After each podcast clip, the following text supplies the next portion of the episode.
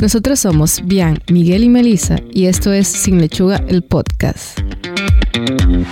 Bienvenidos a un nuevo episodio de Sin Lechuga, el podcast, tu dosis semanal de educación nutricional.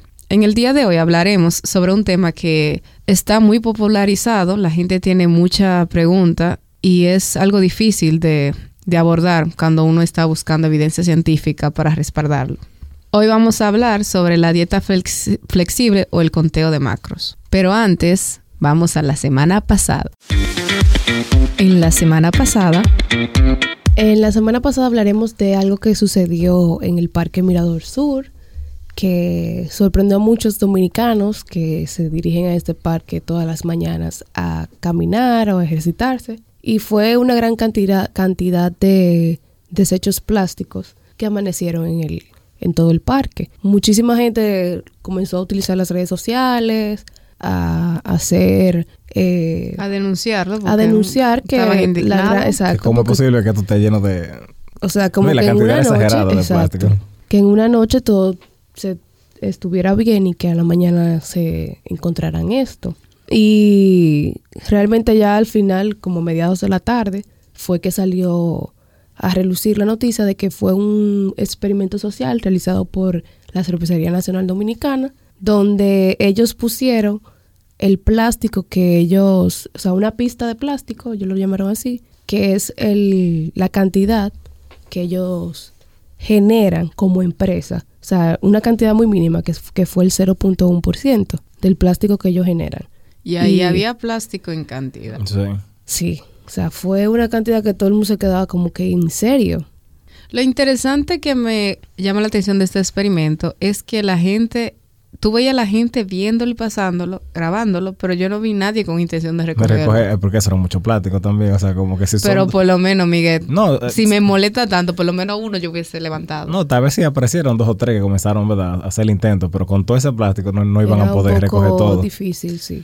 Pero el punto de la empresa, la Cervecería Nacional Dominicana, realizar esta, esta actividad es en base a lo que es Recicla 100 más, que es un programa de la misma empresa que está destinado a reciclar sus envases y que para el 2025 las, o sea, todos sus productos se vendan en, eh, en envases retornables. No, pero eso está súper bien. O sea, el 100% de los productos se van a vender. Tú, en es una iniciativa que de, que de verdad funciona. Yo apruebo mucho a la gente, por ejemplo, que deje de pedir funda y, y- y, por ejemplo, trate de botar la bot- la botellita siempre en los zafacones y, y promover mucho lo que es reciclaje. Pero esas son las cosas que ayudan más, porque es que la generación de plástico, o sea, no nada más en botellita, en juguete, en funda, en todo, o sea, en todas las cosas que usted puede imaginar, es demasiado. O sea, nosotros, que ese más o menos el mensaje que ellos quisieron poner, que por, solamente por uno apoyarlo no es suficiente, hay que buscar Exacto. Y herramientas el- para eso. Es que solamente decirlo, que yo nosotros hablemos nada más sobre el plástico y no tomemos una acción directa, no, o sea, estamos dejando el problema igual. Y el asunto de que si la empresa no genera plástico, cuando yo compre el producto, yo no tendré plástico. O si lo genera, que sea como en este caso, que será retornable y esa, y, esa, esa parte. Pero si yo voy a comprar algo y me lo están vendiendo en otro material que no sea plástico, será más fácil para el consumidor el no utilizar plástico. Porque muchas veces tú no tienes otra opción que no sea plástico. Sí, es que también hay cosas que tú, tú ir mal, pero como que es que tienen que ser en plástico. O sea, cosas que son selladas de vacío, por ejemplo, alimentos. O si tú quieres poner un, em- un empaque que sea como Eso es hermético, ca- distinto, casi pero siempre tiene que ser en plástico. Yo también entiendo el punto de Melissa, porque mira, en el supermercado, cuando sacaron las fundas plásticas y dieron la opción de tú comprar una funda reciclable, por así decirlo, la estaban vendiendo súper barata. Eh, aguanta muchísimo. Tú te llevas, o sea, puedes llevarte mayor cantidad de producto ahí. Y eso nada más duró tres días, porque la gente exigía que le pusieran su funda plástica. Y también el asunto de que, o sea, yo desde que tengo uso de conciencia, el, el, el asunto de que en su casa, yo no sé si es solo en la mía, pero que su mamá le dice que, que te den más fundas, que, o sea, que te den más bolsas para Sí. llevártela a la casa para la basura. Sí, Ajá. en mi caso. Que tú, o sea, yo por lo menos, que algo que me gusta de uno, super- un supermercado con una cadena eh, internacional, que no te da bolsas. Que eres tú que tienes, si tú no llevas, te la vas a llevar en el carrito así. Realmente, al principio yo me acuerdo que eso aquí chocaba mucho, como, ay, ¿cómo que no me van a dar en que yo lleve esto? Pero ya el que va a ese supermercado sabe que no le van a dar una bolsa, ya tú te acostumbraste Sí, no, a ya, su ya política. ellos establecieron que ese es el principio. era- Pero el asunto de que cuando tú vas al supermercado te dan, o sea, tu mamá, tu papá, el que sea te dice, no, pero échame dos o tres más y vacía para... Sí, mi madre siempre dice, cuando si tú vas a salir, por ejemplo, de que para la playa o algo así, llévate tu funda para que ponga las ropas eh, Ya lo mojadas las separe. Es Exacto. algo como de la cultura. Pero es de lo mismo, si nosotros comenzamos, o sea, si ya la, la funda, el hecho de no utilizar funda desaparece, vamos a tener que buscar otra alternativa, ya sea un, un- un- una funda, o sea, no una funda, sino como un empaque de nylon o algo así para buscar. de- hay- hay Nos pondremos creativos para Algo se dar solución. Pero la idea es eso, de ofrecer soluciones que sean como más, más rentables a nivel como masivo. Porque por más que uno quiera, no todo el mundo está en la onda de, por ejemplo, de... No, y que muchísima gente se llena la boca de decir, ay, que reciclaje, que no utilice plástico, que, que utiliza tu... tu, cepillo de madera y tu- cosas. exacto. Pero esas son la misma gente que andan por ahí consumiendo cosas, que, o sea, comprando cosas en plástico que no son necesarias. O, o, o sea, y que... Pero que realmente lo que te digo, hay muchas veces que la- no hay opción. Sí. No, y es- tampoco es la idea como satanizar tanto el plástico, porque en muchas versiones, o sea, por ejemplo, en el área de salud, o sea, los catéteres, sueros, son de algún tipo de plástico. O sea, hay mucha, tiene algunos usos que sí son buenos. La idea es como No ese vamos- plástico de un solo uso. Exacto, no es que va a desaparecer el plástico, no es como que hay cosas que todavía yo no veo que se puedan hacer de otro material, pero así de uso comercial, de que yo quiero comprar una botellita, yo puedo tomar la opción de cristal y, de- y dejar el envase. Entonces, hoy vamos a hablar sobre lo que es la dieta flexible. Y antes de entrar como en materia, para aquellos los que no sepan, eh, como el principio de la dieta flexible consiste básicamente en permitir que una persona cualquiera pueda comer un alimento, o sea, alimentos indiscriminadamente, siempre y cuando se ajusten a los a, a sus requisitos de, de macronutrientes. Aclarando que los macronutrientes son carbohidratos, lípidos y proteína. Entonces, y en cuanto a objetivos, que cada, o sea, hay un cálculo para eso. Y cada persona, si mi objetivo es tal porcentaje de, de- de grasa, eh, proteína y carbohidratos, mi dieta se basará simplemente en que lo que yo como en el día se ajuste a eso. Exacto, o sea, si yo tengo un alimento, por ejemplo, que tiene 100 calorías y tiene, por ejemplo, tanto de, de carbohidratos, tanto de grasa y tanto de proteína, y yo veo que si entre, la- entre mi, en mi valor total todavía me queda espacio para yo poder consumirlo, lo puedo hacer, no hay problema. Entonces, esta dieta también es conocida como If It Fits Your Macros, o sea, o en español se le dice conteo de macros también. O la dieta de O la macros. dieta de macros, sí. ¿Qué pasa? Esta dieta entonces implica lo que es, como ya lo hemos dicho, como este seguimiento del de, de conteo de macronutrientes y eso para poder uno alcanzar el peso. El asunto es que la razón por la que, aunque mucha gente nos pidió que trabajáramos el episodio, nosotros no lo habíamos hecho porque hay muy poca evidencia científica de, de esta dieta, que ya es uno de los primeros puntos de alarma que uno tiene que tomar en cuenta. Nosotros duramos un buen tiempo y pudimos recoger como la poca información que había disponible y es eh, relativamente nueva. O sea, que se nota que, por ejemplo, el boom de, de, del- de investigar esta dieta fue hace relativamente poco. Y Lo- lo que sí- realmente eso te lo venden más en contexto de gimnasio. O sea, las personas que me han abordado vienen de que, ¿y qué es el conteo de macro? ¿Eso es lo que está hablando el entrenador o eso es lo que se está hablando en el gimnasio en general? Eh, y, mi- y mira por qué. Esa dieta originalmente fue hecha por un grupo de fisiculturistas. ¿Qué pasa? E- eran de los fisiculturistas que, traba- que, o sea, que competían. Y ellos se cansaron de tener que seguir dietas que sean tan estrictas siempre porque una dieta muy estricta por lo general conlleva que tú tienes que eliminar ciertos alimentos. O sea, seguro para ellos era, era muy fuerte. Y en el caso de, de su dieta era mucho más estricta que las, las otras. Y que referían mucho el mal humor. Claro, claro. Entonces, eh, ellos lo que hicieron fue, vamos a hacer, o sea, vamos a hacer una versión de una dieta en la que podamos comer, pero aún así no nos excedamos de, de los requerimientos que nosotros tenemos. ¿Qué pasa? Entonces, habiendo entendido eso, tenemos que ver primero que ya muy bien como Me- Melissa mencionó, una de las cosas que tenemos que, la primera que tenemos que hacer para tener control de macro es determinar cuál es entonces mi, mi gasto calórico, o sea, qué tanta caloría yo necesito para hacer la distribución en, en carbohidratos, proteínas y lípidos. Eh, La idea de ellos es, una vez tú determinas eso, tú tienes que eh, como consumir de 15 a 20% menos de la caloría total, obviamente, para tú tener un déficit y entonces ir perdiendo peso. Ya la relación de los macro, o sea, de los macronutrientes, de los diferentes macronutrientes, tú la tienes que decidir.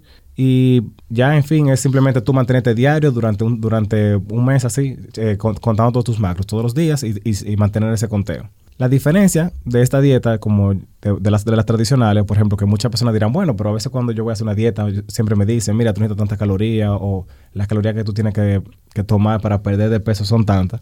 Es que aquí se motiva a que la persona se, se concentre simplemente en alcanzar los niveles que le, que le tocan, o sea, de, los diferentes macros, independientemente de la calidad de, esas calorías. Eso es un problema también. Es el, el plus que le ve la gente a la, a la, a la dieta.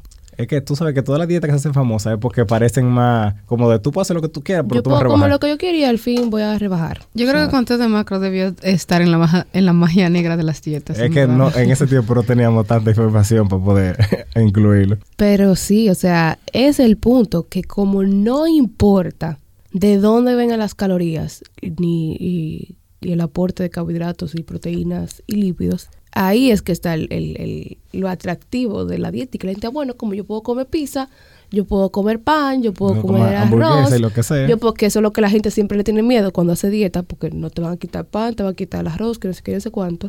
Eh, ahí es que la gente dice, no, pues esa es la dieta que yo necesito, que yo pueda salir hoy lunes a comer eh, pizza y no importa.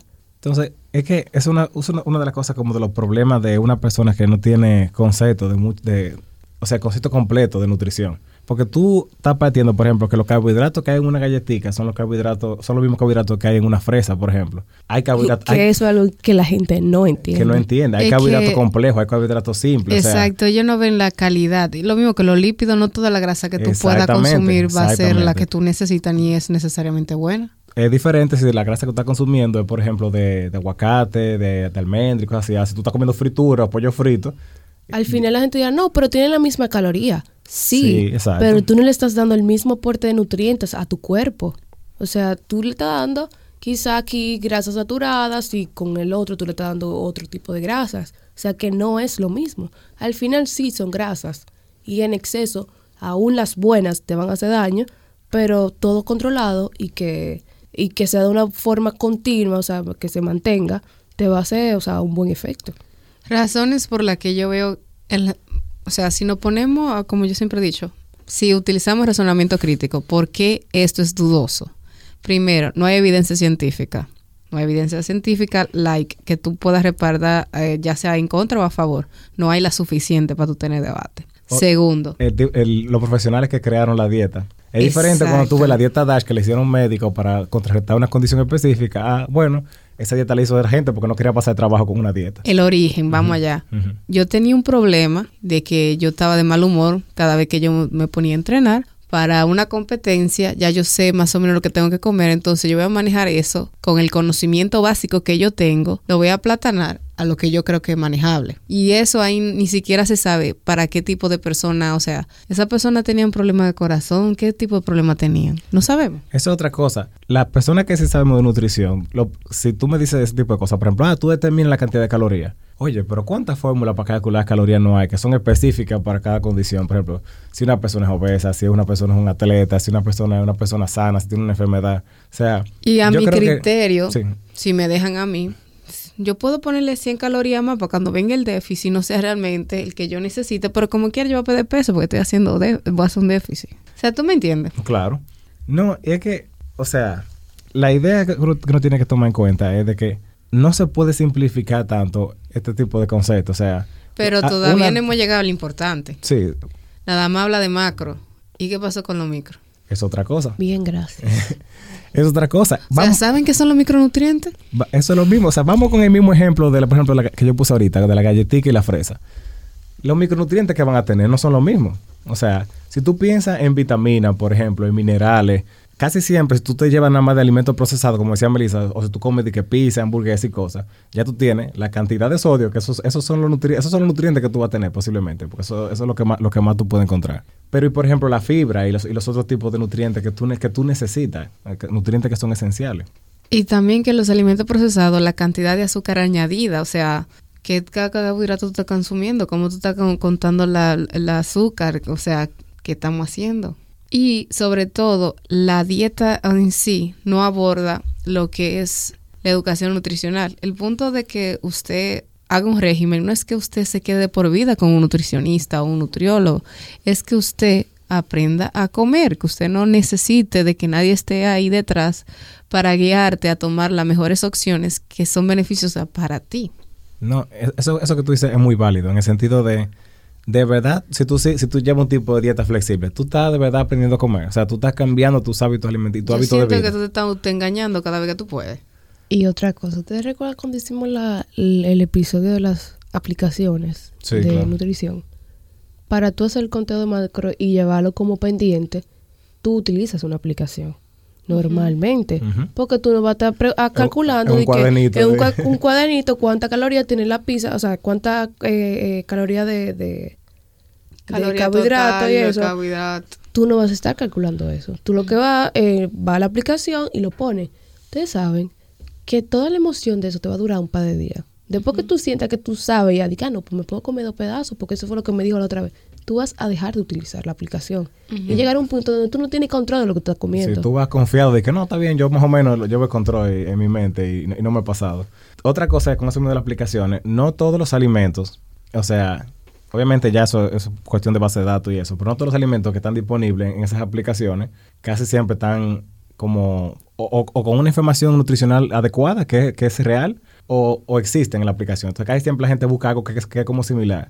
Pero ya hay, hay alimentos que son a nivel país, o sea, que tú no vas a encontrar fuera de aquí. ¿Tú sabes cuántas cuánta formas hace un puré, un, un puré, un mangullo? Hay. O sea, hay personas, hay personas que le echan eh, mantequilla, que le echan leche. O sea, hay muchas variedades. Si tú comienzas a decir que no, déjame ponerte chin. Eso no es llevadero. O sea, la idea es, como muy bien bien mencionó, de que uno aprenda la parte de educación nutricional, de seguimiento, de que tú te sientas mejor. Eso, eso con este tipo de dieta se pierde. Es tanto así, por ejemplo, que una de, o sea, una de las cosas que ellos recomiendan, eso puede variar obviamente dependiendo de la persona y donde uno lo busque, pero por lo general, las recomendaciones que ellos ponen son 40% que sean carbohidratos, 40% proteína y 20% de grasa. O sea, ellos, los requerimientos que ellos ponen son básicamente dos veces la dosis diaria de, proteína que una gente necesita. O sea, que ya tú puedes ver que... Están poniendo la misma cantidad de proteína que de carbohidratos es demasiado. Es mucho. O sea, quizás tú dices, no, pero proteína, carbohidratos. Cuando ustedes saben, o sea, saben lo que es el cálculo de, los requerimientos, como dice Miguel, tú estás dando el doble de los requerimientos eh, básicos. O sea, tú le estás dando demasiadas eh, eh, proteínas. Y tú tienes que, o sea, creo que bien lo mencionó eso un, poco hace, hace, un momento, de que tú tienes que tomar en cuenta cómo discriminar la patología que esa gente tiene. Porque todos nosotros hasta ahora estamos aparentemente sanos, pero tú no sabes si tú tienes una condición renal, si tú tienes una condición hepática, si tú, tienes algo que... Alguien con problema de, riñón o que tenga restricción hídrica o, también con el manejo de la proteína, un 40% de proteína, ¿qué ustedes creen que van a pasar? Va a haber un fallo a nivel orgánico, o sea, es que no, no, no, no. O sea, y lo interesante de esto, que las personas que si bien lo hacen, van a decir, yo lo hice y todo va bien, o sea, ustedes están exagerando, pero tú no vas a ver el daño de manera inmediata. Llega un momento, ay, ¿cómo es que yo tengo eso? ¿Cómo a mí me dio eso? No, claro, y de hecho, siguiendo eso mismo, muchos de los micronutrientes, que, por poner el ejemplo que mencionamos anterior, de, de los, o sea, de la, de la falta de control con los micros, una persona puede enfermarse o puede tener problemas muy graves de la salud simplemente porque no está consumiendo, por ejemplo, la cantidad de vitaminas que necesita. Que eso es algo que, puede pasar a una persona que está, está, comiendo a su juicio. Ah, no importa, cabe dentro de lo que dice, cabe dentro de lo que dice. Y técnicamente una persona puede hasta comer lo mismo todos los días. O sea, yo creo que una persona puede comer exactamente lo que comía antes de la dieta y adaptarlo para que en su diario vivir lo, lo coma igual. Y eso no quiere decir que tú estás mejorando. Tú no estás tomando acciones que son más saludables, ni más inteligentes tampoco. Tú tienes toda la razón en ese aspecto. La gente quiere salida fácil a un problema que es, más complejo. Yo creo que la gente lo pone más complejo de la cuenta. En realidad, el hecho de tú comenzar una dieta, o sea, eso ya lo hemos dicho muchísimo, es cuestión de disciplina, pero después de que tú comienzas, eso es como, como un snowball effect, o sea, se va haciendo más fácil, más fácil, o sea, tú lo que tienes que seguir todos los días. Y después ya un tiempo que tú, que tú ni siquiera lo piensas como una dieta, eso es tu forma de vivir, así, eso es lo que tú comes. Y que yo creo que también le quitamos el peso a lo que es la educación. Yo lo veo de la siguiente forma. Todo lo que es educación te tomó tiempo. Tú tuviste que hacer primaria, tú tuviste que hacer bachiller, si tiene un a nivel técnico, tuviste que hacer el técnico, whatever, el diplomado, o una a nivel universitario y todo eso te tomó tiempo. Cuando hablamos de educación nutricional, estamos hablando del mismo proceso. Eso no es algo que tú vas a hacer de la, de la noche a la De mañana. noche a la mañana, claro que no. Entonces yo creo como que ahí es que nos estamos perdiendo. Ah, no, ya yo sé. Pues tú sabes que quizás está en la situación que tú, tú estás. Algo que no puede faltar en lo, en los, en lo, o sea, en lo relacionado a la dieta flexible es el principio de 80-20. El famoso ¿Ustedes saben lo que es 80-20. eso? Eso está muy popularizado. El 80-20 está ligado también a lo que es la dieta flexible y se refiere a que a comer sano un 80% de las veces y comer comida que a uno le guste mucho de la calle el, el otro 20% de las veces. O sea que eh, mucha gente lo refiere- se refiere como a- al 20% de la felicidad. Comida sana el 80% y el otro vamos a ser felices. Tú sabes que ese... O sea, la comida sana no hace infeliz. Eso es lo que yo iba a decir. Esa es una las- parte que yo digo, como que tú no puedes referirte a la comida de la calle como la felicidad, y felicidad. la otra como que, bueno, Ese es el tipo de principios que hacen que una gente de verdad no aprenda a comer ni tener un estilo, un estilo de vida saludable. Hay que tener mucho cuidado como con el metamensaje de las cosas que tú dices. Si esta es la feliz, pues entonces puede caerte la otra que. O sea, comienza la de aburrido, triste y, y me hace sentir sola. No, de hecho, si el- y es todo lo contrario. Todo lo Cuando usted come sano, usted se siente súper feliz. no cuando tú sabes comer sano O también. sea, porque, cuando tú porque sabes si tú no comer sano, sabes- porque, o sea, comer sano no es comer Lechuga lechuga, y y pe- pechuga. pechuga. o sea que, Ese es el detalle. pero realmente, eh, como ya he dicho, de eso se trata el, el, el- mucha gente se refiere como una dieta, eh, o, es parte también de lo que es la dieta flexible, pero básicamente es eso, que el, el 90% de la, el 80% de las veces usted come comida sana y el otro 20% come cualquier comida no saludable que le guste.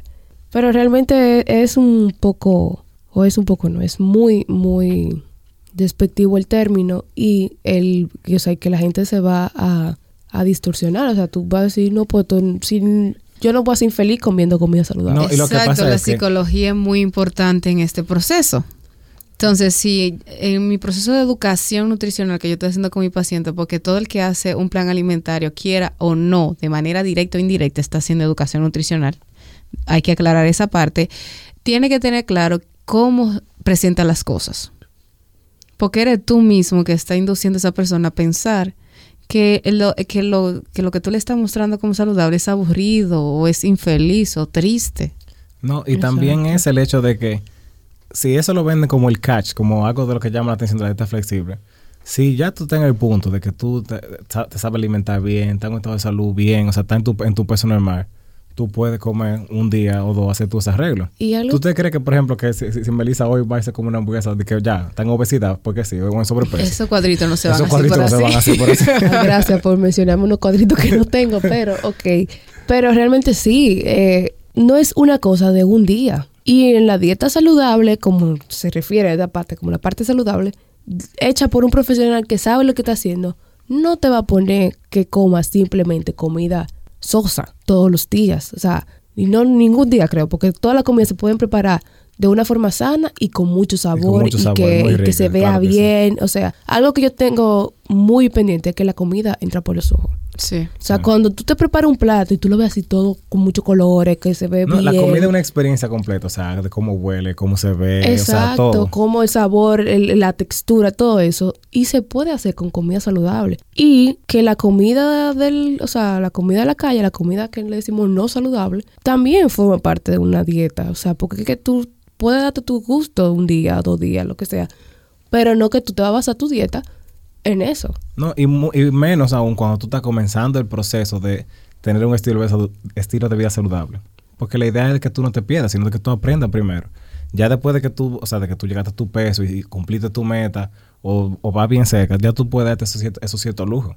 Pero cuando tú estás comenzando, todo tu enfoque tiene que ser en lograr, en lograr lo que tú quieres conseguir. Y otra cosa es que cuando se pierde peso eh, con una dieta balanceada, va, o sea, tu forma de perder peso y aparte de eso le incluyes ejercicio es muy diferente a cuando tú pierdes peso de una forma errónea, Claro. porque tu cuerpo se ve diferente. Yo sé que el que, que el que quiere bajar de peso quiere bajar de peso y, de- y verse bien, Sí. o sea, verse tonificado y eso.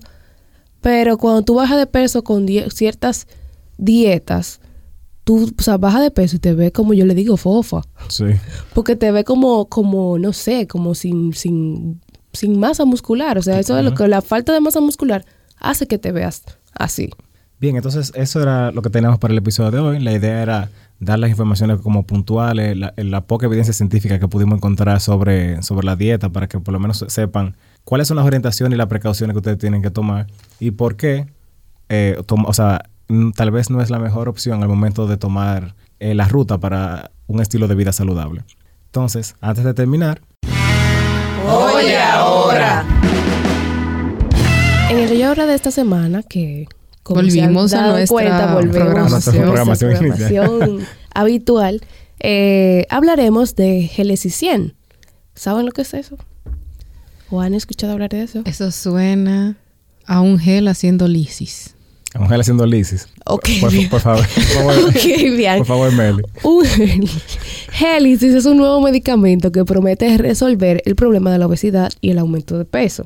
Y aunque aún no está disponible para el público, probable- probablemente salga pronto, porque eh, ya está siendo sometido a lo que es la aprobación de la FDA. Plenity, que es la Como el nombre comercial. el nombre comercial o la marca o la empresa que ha diseñado este, este gel, eh, lo hace para reducir la ingesta de alimentos, haciéndote sentir que has comido más de lo que realmente has comido, o sea, has ingerido. El medicamento está hecho de dos compuestos que se encuentran naturalmente en los alimentos, que es la celulosa y el ácido cítrico. La forma de, de tomarse esto es que usted se traga tres cápsulas y se toma un vaso grande de agua antes de ingerir las comidas. Lo que hacen estas cápsulas es que liberan partículas en el estómago que absorben rápidamente el agua Ah, ok, entonces se expande. y se expande. Ya. Una Es como- esponja. Es como una esponja, exacto. Este gel no tiene calorías, pero ocupa espacio en el estómago y los intestinos. Entonces, con menos espacio en el estómago, la idea es que usted coma menos, menos y pierda peso. Bueno, de todos los métodos que hay, como, o sea, de tipo de fármaco, como para tratar lo que es el problema de, de la obesidad, ese, se- ese parece un poco mejor. Hay que ver ya si tendrá efecto secundario o no. ¿Qué consecuencias? Porque hay otros, yo sé que, por ejemplo, que inhiben la, la absorción de grasa y eso trae problemas por un, por un lado. Los que son inhibidores del apetito son muy peligrosos, pues eso le puede traer problemas. Pero también, o sea, yo lo relaciono como un balón gástrico. Sí, básicamente, en principio Porque, es lo exacto, mismo. sí. como el principio, como de que te ingieres algo, se agranda y ocupa espacio. Que este es natural hasta que se demuestre lo contrario. Sí, y una versión como tal vez más comercial. Imagino que tú tendrías que hacer eso siempre, cada vez que tú vayas a comer. Exacto, ahí está el punto. Y probablemente son más tres. a nivel económico. No, te tienen que tomar tres cápsulas. Hay que ver qué precio tiene esa cápsula, porque ti- quizá te vendan una cápsula de 30, eh, eh, o sea, un envase de 30 cápsulas, pero si tú te tienes que tomar tres antes de cada comida, yo no creo que eso sea muy Bueno, como También, económicamente. técnicamente, eso no, no, no debería ser tan caro, porque los compuestos que tienen son compuestos Exacto. relativamente comunes. Hay que Hay ver, que hay que ver, hay porque que uno ver. no, sabe cuál es el proceso, Eso es que es eso todo funciona. especulación. Realmente nosotros no sabemos más allá de lo que hemos dicho. Pero vamos a ver, o sea, Pero nada, señores, no piensen en eso, porque lo que le va a hacer a usted bien es comer saludable. claro que sí. Y así puede, puede aprender a llevar un estilo de vida más saludable y tratar cualquier enfermedad que tenga y no estar atento a tener siempre un, un gel grandísimo en el estómago para poder tener que evitar comer. Cuando tú tienes que recurrir a esa medida, tú sabes que, que no, que tiene que haber una forma más fácil, más... De hacerlo. Sí, y claro. más ase- asequible. Hemos llegado al final de este episodio. Recuerda seguirnos en nuestras redes sociales como Sin Lechuga RD en Instagram y Facebook y en la plataforma de podcast de su preferencia. En la descripción del episodio podrán encontrar las fuentes bibliográficas que utilizamos para desarrollar el tema de hoy. Y al igual que las dietas, empezamos de nuevo el próximo lunes. Bye. Bye. Este episodio llega a ustedes gracias a Hillary Nutrition.